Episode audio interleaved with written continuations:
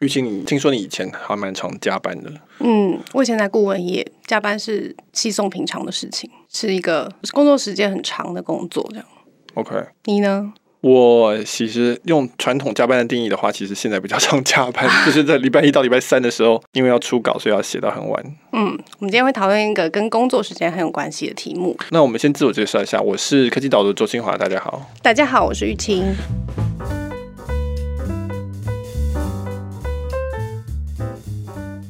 那我们今天的题目是讨论知识工作者的未来。那知识工作者就是一般来讲就是白领啊，就是办公室里的工作者，所以才会刚刚才会提到说加班的这个问题。嗯，那或者是其实我们在上班有很多的无效率的部分，那我们在做的已经做习惯了，所以我们不觉得。但是你如果去看看跟其他的产业对照，会发现其实是一个还蛮原始的状态。那也是我因此我上礼拜从呃一本书开始，然后谈到这个题目。嗯。可能我们要跟大家多说明一下，为什么我们会觉得加班是一个值得聊的现象。就是很多白领的工作上班者，可能白天在办公室的时候，其实是看起来人在工作的状态，看起来人在办公室里面坐在电脑前面，但是他可能是在上网的。然后等到事情来的时候才能够处理，可是这个时间可能都已经过了下班的时间。我是在下班的时候做跟公司有关的事情，就是变加班，工作时间拉得很长。可是其实如果我可以在白天的时候把这些事情做完，我就不需要加班了。朝九晚五的工作，其实就某种程度限制了我工作的这个弹性。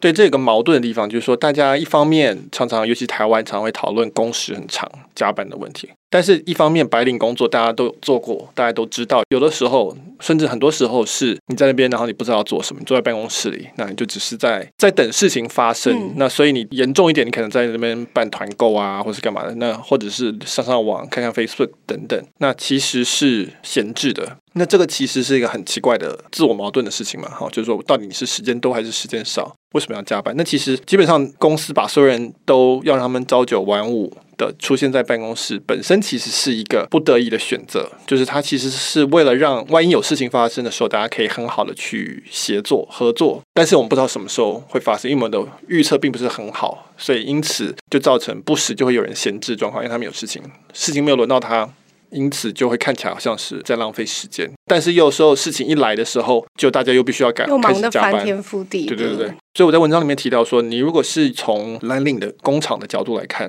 比如说你如果是红海的老板来看这个，你会觉得这是一个很匪夷所思的一种无效率的状态。为什么这么多人要有这么多不同时间的闲置，然后以及不同时间的超时？是在一个精神状态也不好的情况下来做，应该是要有一个方法可以让大家的合作更有效率，然后时间的控制跟预测都更有效率才对。那这个在工业生产这一端，就是所谓的泰勒主义，有一个很有名的一个管管理学家，他在十九世纪的时候引入了这种叫做科学管理方法。就是说，他就开始去量工厂里的每一个工作人员，他的工作的时间跟效率怎么样？因为你工厂生产线有好几个、很多个步骤嘛，那他就看你每个步骤花多少时间，你的人员需要哪些资源，然后呢，他就发现说，我如果每一个都精确的量测的话，我就可以去提升每一段工序的这个效率。就会造成整个工厂的产能会提高，效率会提高。在泰勒之前，大家都是在量整个工厂的最终产出，然后用这个想办法去调整它的这个工厂的效率。那泰勒就是说我每一步都去算，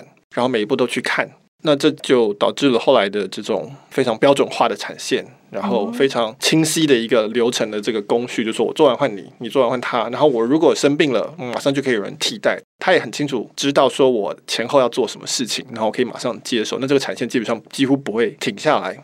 那你如果对照知识工作者的状态，就会发现。它的流程相对来讲是非常没有效率的，就说我们一群人在这里，然后我们都不知道什么时候会交给谁发生，我们也没办法很容易的把工作交接给别人。如果你是在办公室里，然后你有出差过、请假过，你就会知道这个整天被讯息追杀的这种痛苦。你说的这个很有趣。你刚一开始举这个工厂的例子的时候，我会觉得说，可是因为它是工厂啊，就因为它是工厂嘛，它有一条产线嘛，然后所以它可以去算去。量每一个单位的时间，那我们人的这个合作在办公室的状态，好像不是一个用产线来形容的。但是我听到后面的时候，会觉得说，哦，没有，它其实可能一开始也是一个比较没有效率的状态，它可能也是东一块西一块，它就是试着去测量以后，然后把这一个东西组织起来，后面才成为了所谓工厂有产线的这件事情。听起来似乎我们做知识领域的人好像也也有这个可能的。那所以对文章里提到，就是它的趋势是往这方发展，就是说公司本身它也是一个有很明确目标的一个组织。他有很明确要做到的事情，看你的公司服务是什么。你是会计事务所，那你就是提供会计服务赚钱，所以你有成本，然后你有营收。那你要做的事情就是能够去尽可能利用最好的方式去提供最好的会计师的服务，然后当然同时要有保有一个利润。那所以其实我们的办公室、我们的公司有很多的步骤跟很多的产出，其实是可以衡量的，而且随着科技的进步是越来越可以衡量的。那因此你就可以去很大幅度的提升这个效率。那这个是从把所谓的科学管理方法挪用到白领工作来看，它的概念是完全适用的。那只是说，我们当过去的可能技术上并没有办法做到很好，就是我们会觉得说，哦，人的知识工作它可能比较需要创意啊，它可能需要一些社交关系等等。那这东西你会觉得说，好像比较难衡量，说 A 会计师跟 B 会计师，或者 A 医师跟 B 医师，或者 A 律师跟 B 律师，到底他的产能的好坏如何去比较？但是现在越来越多可以数字可以去观察，就如果我们真的要做的非常彻底的话，我们等下应该会提到有一家做的非常彻底的公司。但是你如果是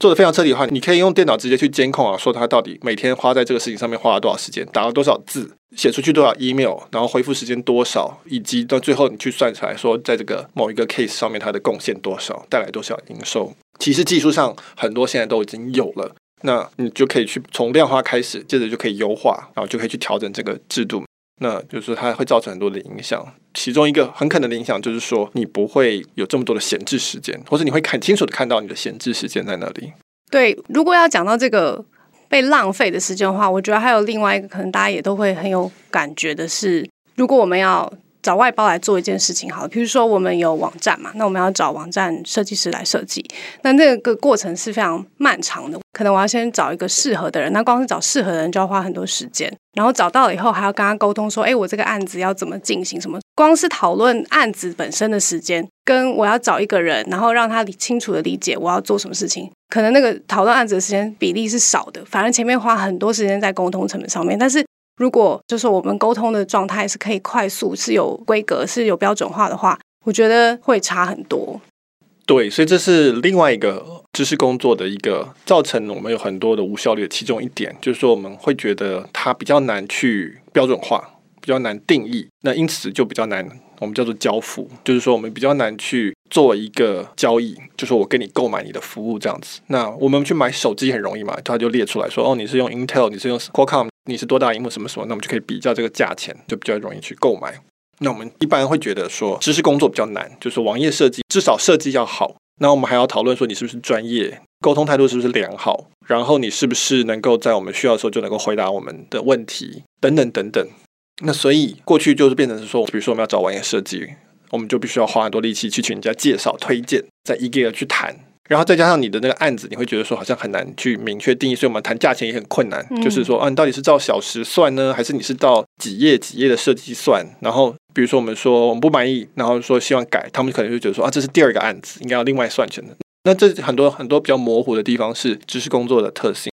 所以那个刚刚那个例子啊，我每次在找这个状况的时候，最后那个对方就会说：“你先告诉我你的需求好了。”他总是要有个下的点，然后就变我自己这边要开很多。可是等到我开完以后，他就说：“哦，你这个大概是怎么样？”然后那预算又谈不拢，然后所以这个不成，然后我又要再重新再找一次。然后不是只有网页设计，可能我们就是室内装潢或者什么都会遇到这样子相同的问题。那我举一个对照来说，就是我现在找会计服务，其实相对来说是快的，因为会计服务可以提供的东西，大概就以我们的需求的话，可能某种程度我就是要记账，每两个月要报一次账的这件事情，他要帮我完成。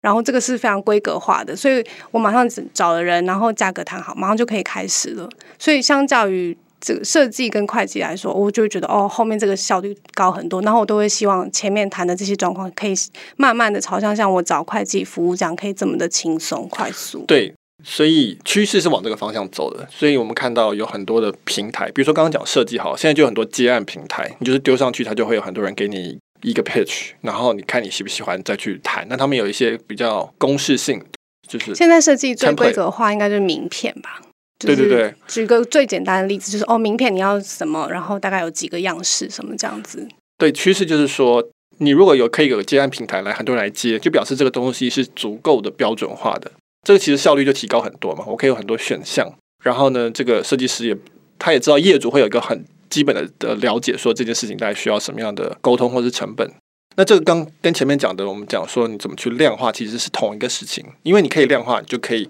让它变成是一个一对多的一个开标。同样的，如果说设计师这边的工作前面提到说我们可以都去追踪他的每一步的话，那因此我们就比较容易去比较，比较容易去替换，说哦，所以我大概知道你们这些人每一位他的这个效能是多少，好，成品是多少。你他们的设计当然还是有不同的风格，他们可能有不同的喜好的沟通的方式，就是你的量化可能目前还是只能到一个程度，但是你就有很多东西是已经可以去很明确的定义，那这样的话双方就变得好沟通。所以找外包设计师是我们科技导读的例子。那一般的公司的例子比较多的是海尔新的人，他是一样的问题，一样的痛苦，就是你要先海选，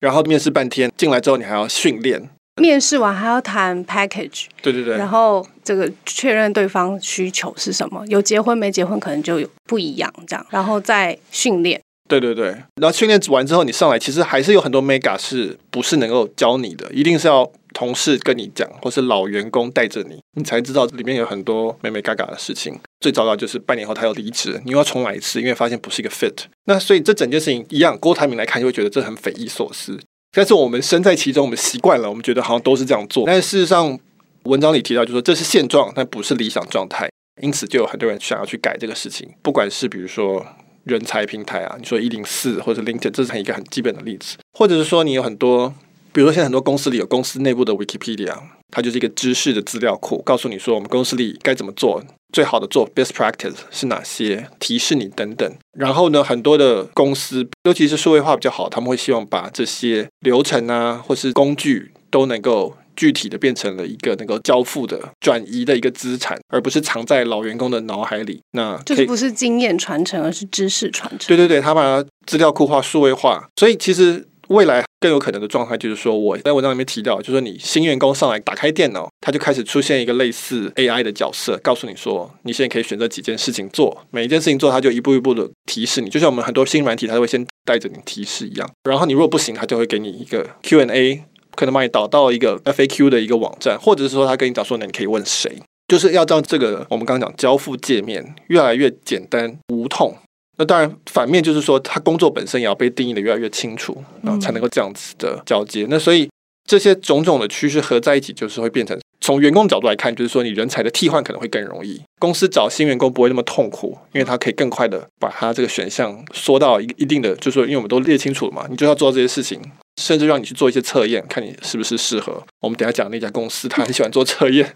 那因此他就会变得是说，呃，双方可以更快的媒合，他也比较可能会留更久，不会让每次都要经历一个这么痛苦的一个征才的过程。对，你刚刚讲的那个是最后比较最有效率的呈现的时候。那你已经提了两次这个很神秘的公司了，所以我们接下来当然就是要聊这间桥水基金这个神书，就是你在文章里面大力称赞的这个原则，那由 Ray Dalio 所写的这本书。那我觉得，以我们刚刚前面讲的状况来说的话，这个桥水他们之所以特别的地方，就在于他把你觉得不可能量化的东西，他都量化了，还做了加权。应该说，《原则》这本书他想要解决的痛点是说，我们人类很容易不理性，或是我们因为收集资料的不齐全，所以我们很容易做出坏的决策。那他就是要把这个坏的决策。出现的几率消灭，他尽量让好的决策可以浮出来，所以他用了一套系统去衡量每一个人说的每一句话，或者是评分等等，最后让决策出现的时候，他是可以因为这套机制而让好的决策可以被凸显出来的。那我觉得他就是神书嘛，因为你刚刚讲的很多这些都是没有办法去量化的，然后他有一套系统，然后把这东西记录下来，我觉得非常的神奇。对，那这本书叫《原则》嘛，Principles。那它作者叫 Ray Dalio，是美国投资界非常重要的一位人士啊。他他是美国最大的，可能也是全球最大的对冲基金 （hedge fund）。而且我觉得有趣的是，他们是在中西部，他们还不是在纽约。听起来跟巴菲特给人的感觉。对，跟巴菲特在在 Omaha，然后他好像在康乃狄克的样子。就是说，那他的特别的地方或是创新的地方是说，这一切都是在他在四十多年前开始就在想的事情了。那对冲基金基本上它就是。稍微解释一下，对冲基金就是说我今天就是在公开市场里面做某一个操作，比如说我同时买大麦跟牛肉，好，假设这个期货，然后因为我的计算认为说这样会有一个套利的空间，我认为其中这一方跟另一方的价格它其实是它中间是这个价格是有错误的。那因此我这样操作之后，我可能也许大麦会因此而涨，或是牛肉会因此而跌，它的几率有一个某个程度的差别，让我可以从中间得到套利。所以这是一个非常数学性的一种商业模式。换句话说，这家公司的每一个决策答案最后结果是非常清楚的。不像我们做，比如说我 iPhone 设计弄了半天，最后卖的好或不好，我其实很难确定到底是谁对谁错，到底是设计问题，还是定价问题，还是通路问题，还是软体问题，还是硬体问题。那量化基金的这种做法，其实你出去就答案就只有一个：你赚钱还是没有赚。那你如果赚钱，表示你成功了；你如果没有赚，就表示你的策略是失败的，你的计算有问题，你的风险有问题。所以呢，如果你是一个量化基金，你要打败别的量化基金，你唯一的做法就是你的策略比人家好。比人家聪明，因此他们有一个很大的动机，就是说我们要想办法找出最好的投资策略出来，最好的一组这种每一次这个投资就是一个方案，就是说我要用这一套或者那一套去市场赚这个钱。那桥水基金他们在四十年前就开始做这个事情，那因此他们就至少创办人意识到说，那我们唯一的做法就是我们要尽可能的去理性跟有逻辑的去分析这个事情，然后我们要能够验证我们做的东西到底对或错在哪里。那因此他们就必须要消灭掉所有的不理性的东西。他有句话很，我觉得还蛮经典，就是他说：“我不是只是要做出好的决策，我要知道为什么这是一个好的决策。”就是他很探究那个背后怎么去判断的这件事情。对，所以呢，这个创办人他在四十多年前开始写下他的原则，就是一条一条，就是他想到什么原则，他就写下来。比如说，有些原则就是公司决策应该是要根据这个可信度加权，就是我们不应该是说大家集体投票一人一票，他觉得一人一一票是很蠢的事情，因为有些人比较懂，有些人比较不懂。那如果是大麦的领域，我们应该要多听大麦领域的专家的话。其他人的话也有道理，也要参考。那所以我们应该要加权。有些人分数高，有些人分数低。那所以我们最后发展成到最后就变成说，我们开会的时候，每个人身上都有一个棒球卡。它就像线上游戏的这种技能树一样，那所以每个人有很多分数，比如说你在大麦领域是十分，你在中贵金属可能是三分，或是你可能是在做概念性的决策，你是比较高的，但是你在执行面是比较低的，等等等等。然后呢，我们到时候开会讨论，最后要决定结果的时候，我们大家就来投票，同时要加权，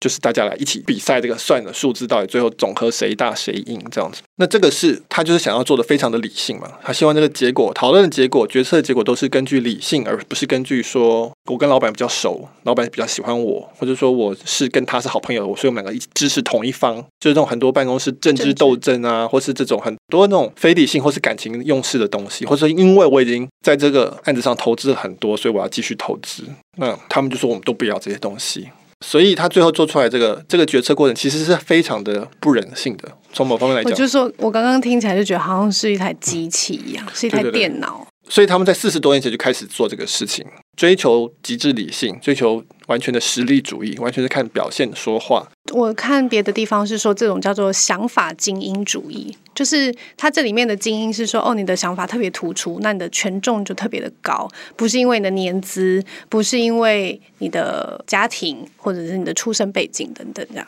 对，所以理想上大家都同意嘛，对不对？大家都觉得说我们就是要比赛实力嘛，或者大家谁懂谁说话这样子。但实际上做起来非常非常的困难，也非常的残酷。所以 Ray Dalio 或是这家基金，它最杰出的地方就在于说，它奉行这个原则，然后想办法去设计它的组织，设计一些工具。后来有软体出现，它就可以用软体来辅助做这些事情。但是原则不变，所以他们就是花了很大的力气去维持这个原则，然后不断的去调整他们的工具，调整他们的组织，调整他们的流程。当然，结果是他们现在是非常成功嘛，最成功。所以大家基本上同意，好，说这个方法是成立的。只是说，就是说，在四十年前，从还没有电脑软体工具，他就开始在做这个事情。到后来有软体工具，他开始用各种软体工具来做这个。比如说，我们有看到他的创办人在 TED 上面有一个 TED Talk。他就示范他们的那个软体，就是开会的时候，每个人都同时在帮所有开会的人评分，然后所有人都可以看到别人给你的评分，而且是姓名跟分数跟理由都很清楚的，你逃不掉的。实名制，实名制，那所以真的是非常残酷。而且他举的那个例子是他的一个可能是新进的年轻的员工，二十四岁的一个女生，然后评 Ray Dalio 的就这个公司主要的人，就这个作者说你的东西只有三分，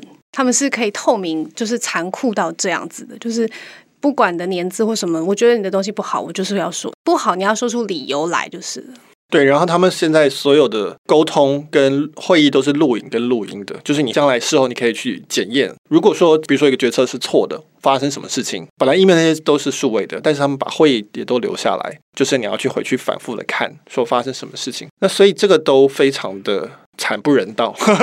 那那但想到我一时一刻都被这样记录着，就觉得非常的对，所以也有人说他们是邪教嘛。但是喜欢人很喜欢，那不喜欢人就不喜欢。但是所以你就可以看出来，刚刚跟我前面讲的这些知识工作者的发展的趋势，他们是有很超前时代的部分，所有东西都量化，所有的事情都记录，所有的决策都是非常的理性，然后是用软体工具在协助，及他们会尽量把所有的规矩或是流程都写下来。原本是用文字写嘛，就说很像《论语》里面的教化，就说我们要客观公正，我们要尊重别人的意见。那但是你实际具象为一个企业经营的时候，你就要去思考说，我怎么样变客观公正？我们的会议规则是怎么样？比如说他的这个刚才讲的这个软体评分，它就是为了实现客观公正这一句话而已。要做到这件事情，就必须要做出很大很大的投资，才有办法做到。但是你因此就会看到出他们领先时代的地方，那以及说很多智慧工作可能就往这方向走。对啊，他已经四十年了嘛，花了四十年的时间来做这件事情的，我觉得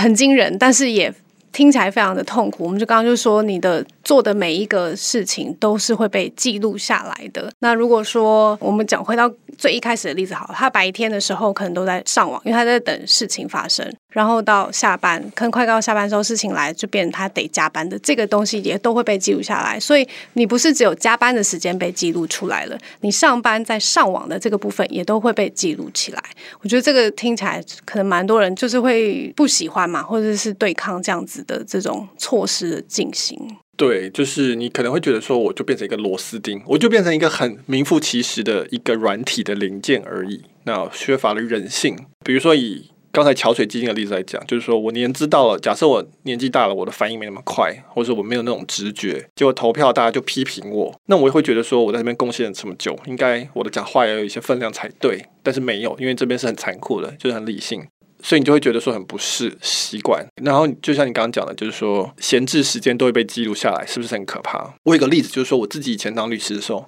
因为律师事务所是按小时跟客户收费的，所以我在做律师的时候，我必须要不断的输入我的时间。比如说我有三个案子，我每天就要记录说我 A 案子花了多少时间，B 案子花了几个小时，C 案子那个要到小数点后第二位的。你输入之后，你就会很痛苦，因为你如果输入太长的时间，那合伙人就会觉得说你很没效率，你没有办法很快把事情做掉。但你如果输入太少的时间，那律师事务所就没办法跟顾客要太多钱，那他就没有利润。所以你要拿捏的事情，结果就是你会真实的记录。然后你一旦真实的记录，你就会发现说，原来你一天其实花在案件上的时间并不多。其实至少有三分之一，甚至到一半的时间都不是在你的案子上面，你其实都是在闲置，或者说你在等事情发生，或者你在做一些这种比较远的事情，没有办法直接列在这个跟顾客收费的里面。那其实大部分律师事务所已经是非常非常有效率，就是刚刚的原因嘛，所以它是非常有效率。大部分的组织是肯定是闲置时间是更长的。那所以你把这些都记录下来，你可能就觉得说，哇，天哪，原来我这么的让公司亏钱，公司是愧对公司这样。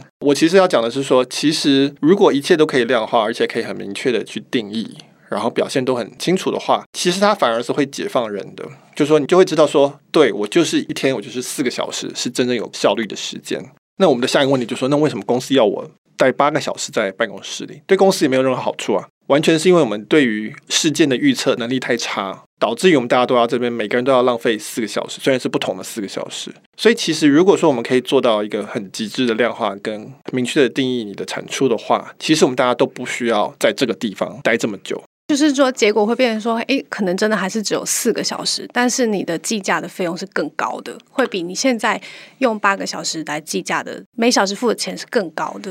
对，然后以及你的价值可能会来自于你的产出，而不是你的时数，也不是你的年资。对很多人来说，他可能是觉得这是比较好的。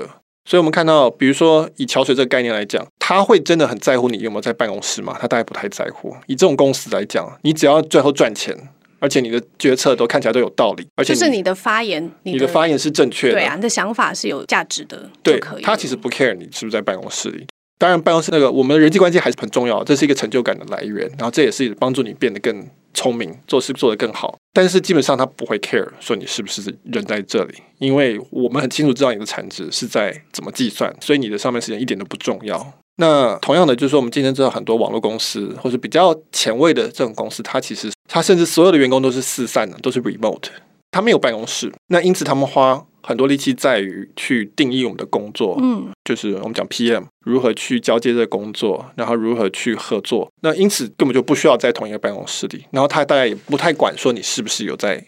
他管时数也没有意义啦，因为他也看不到你，所以这个时数也你填三个小时或者是是十三个小时，他也不能确定，所以就一定是要从结果来讨论说你的价值的。对，所以你把这个未来的趋势推到尽头的话，你你会发现说，像律师事务所这种方式是落后的。因为客户并不在乎你花多少时间，他要的是最后的结果嘛。他要你最后写出一个很漂亮的诉状，或者你要帮他能够真正的证明说你有帮他降低某种法律风险，或是帮他减低赔偿损失等等，或是争取到利益。那我们现在没有办法这样子做，才会用小时这种替代品来计算你的这个律师事务所的价值。但这是一个越来越不适用的，嗯，特别是在现代社会，尤其是。这个沟通效率应该要越来越好的状态下面，时数不应该是唯一一个衡量的标准。对，因为有很多时间现在都是给电脑在做嘛，很多事情是交由电脑来做，你不用电这个来算电脑的时数。比如说有个事务所，它假设有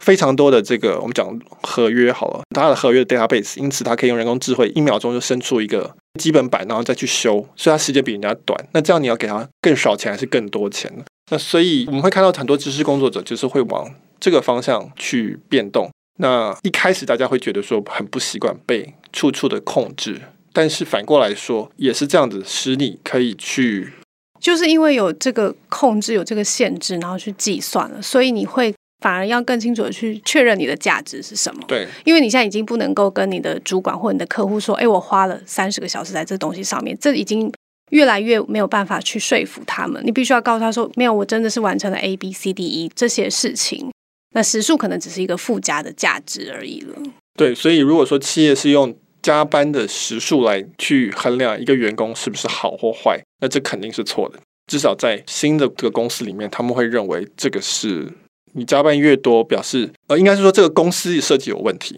这公司没有办法好好的去预测说好好的时间，然后也没有办法让大家能够很好的协作，才会导致于呃超出你原本预估的工作时间的一个状况。那加班也会变得比较没有意义。比如说，我一开始讲说，我现在礼拜一到礼拜三要写作，所以我都要写到晚上十二点。我其实没有觉得我自己在加班，因为我礼拜四、礼拜五相对就比较轻松一点，礼拜六、礼拜日也基本上不需要工作。那所以你说这叫加班吗？其实我我可以说我是周工作三日，事实上不是啊，我们都知道。但是呃，就写作这件事情来，我是周过中三日，那这样算加班还是算不加班？我其实不 care，因为这个就是我现在的工作形态。对啊，你的订户只是看到你的这三篇电子报，不会去想要真的去理解你到底花多少时间在这个上面。对，虽然我还是会不时的在，你会常常心里面抱抱怨。我们看了还是会，我们看了会很珍惜这份电子报的。对，但是实际上还是要靠谈那个价值会是比较重要的。对，所以我觉得听起来就是。一样，就是跟我们很多 podcast 的结论很像，就是是一个无可避免的趋势，然后过程中也是会令人有所不悦、不喜欢的地方。但是这个后面带来的成果是很巨大的，也就是我们今天讨论的这个可以解放时间的。你不用真的花八个小时在你现在的这个工作上面，你可以很明确的用这四个小时去做跟工作有关的事情，剩下四个小时可以去你设计成适合你要的样子，这样。重点是公司能够去配合这个东西，公司的设计要能够去往配合这个工作的状态去发展的。对，所以我在文章里面最后讲到是说，效率的提高就会带来价格的降低，那因此会造成普遍的富裕。这就是从工厂直接可以看到的例子，就是我们的工厂现在因为它非常非常有效率，因为这个科学管理的方式的提升，所以让我们现在的东西其实相对于我们的收入是越来越便宜的。不管是手机、电视，或者是汽车、电脑等等，就是我现在有时候买东西都会惊讶于它到底有这么的便宜。那很大一部分当然要感谢中国的这个孜孜不倦的在提高它的效率。那同样也会发生在知识工作上面，就是说社会会更富裕，因为东西会更便宜。所以那这是指知识服务。所以我举的例子就是说，比如说我想让我小孩希望他的英文可以学好。那你如果去十年前，这是一个很麻烦的事情，肯定是要去上个英文的补习班，或是何家人等等。但是你现在有 Tutor ABC，我们前几天才试上一堂，还没有定，但是他就是说，这不广告哦，它不是广告，对，他就是我们如果有广告，我们会很明确、很明确的讲，但是这不是广告。那小朋友就可以视讯跟一个美国当地的某一位外国人，就是英文母语的一个人去聊一个小时。那这个是过去是不可想象的事情，而且其实价格相对来讲也没有非常的贵。那再过几年可能就会更方便。然后这个只是英文嘛，那将来你可以想象，比如说数学啊、科学啊，就这些都是知识服务，或者说我企业经理人所谓的教练，或者是你要学什么东西，或者你想要达成什么知识性的事情，都会越来越容易，而且这服务会越来越平台化，就是你可以有很多的选择，而不是说现在只能一样，就是请人家推荐家教。那现在变成不用，基本上就我上 Tutor ABC 一样，是不是广告？我大概知道它会有一个一定的。课程课纲，然后我知道他有一套做法，然后我大概知道他会有一定的英文的水准，所以这些我都可以基本上就可以相信了。那只是说，可能单一的教室我喜不喜欢，但是相对来讲，可能是百分比十 percent 以内的事情。那所以我们会看到知识工作的这个价格也降低，那使得大家在享受这上面也可以去有更多的享受，然后会更普及。期待我们之后工作的时间可以越来越短，然后大家可以有更多时间去进行更有意义、更有重要的事情。那我们今天就到这边。如果你喜欢我们的讨论的话，欢迎给我们一个赞，或者是给我们任何的回馈。好，那就到这边，谢谢大家，谢谢，拜拜。